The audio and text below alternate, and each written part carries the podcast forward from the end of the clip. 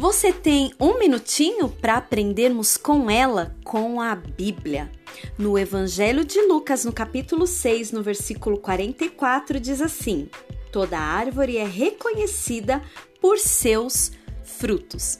Deus nos vê como árvores e o início da árvore ele começa a partir da semente. A semente se torna numa árvore robusta com seus galhos e suas folhas. Em seguida, começa o início de florescer.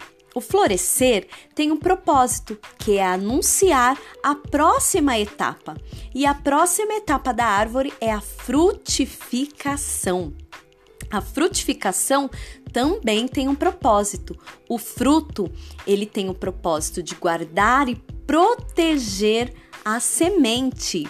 Então, se Deus nos vê como árvores, respeite os processos. De repente, você está no processo de crescimento, de troca das folhas, talvez de florescer, ou você já está frutificando.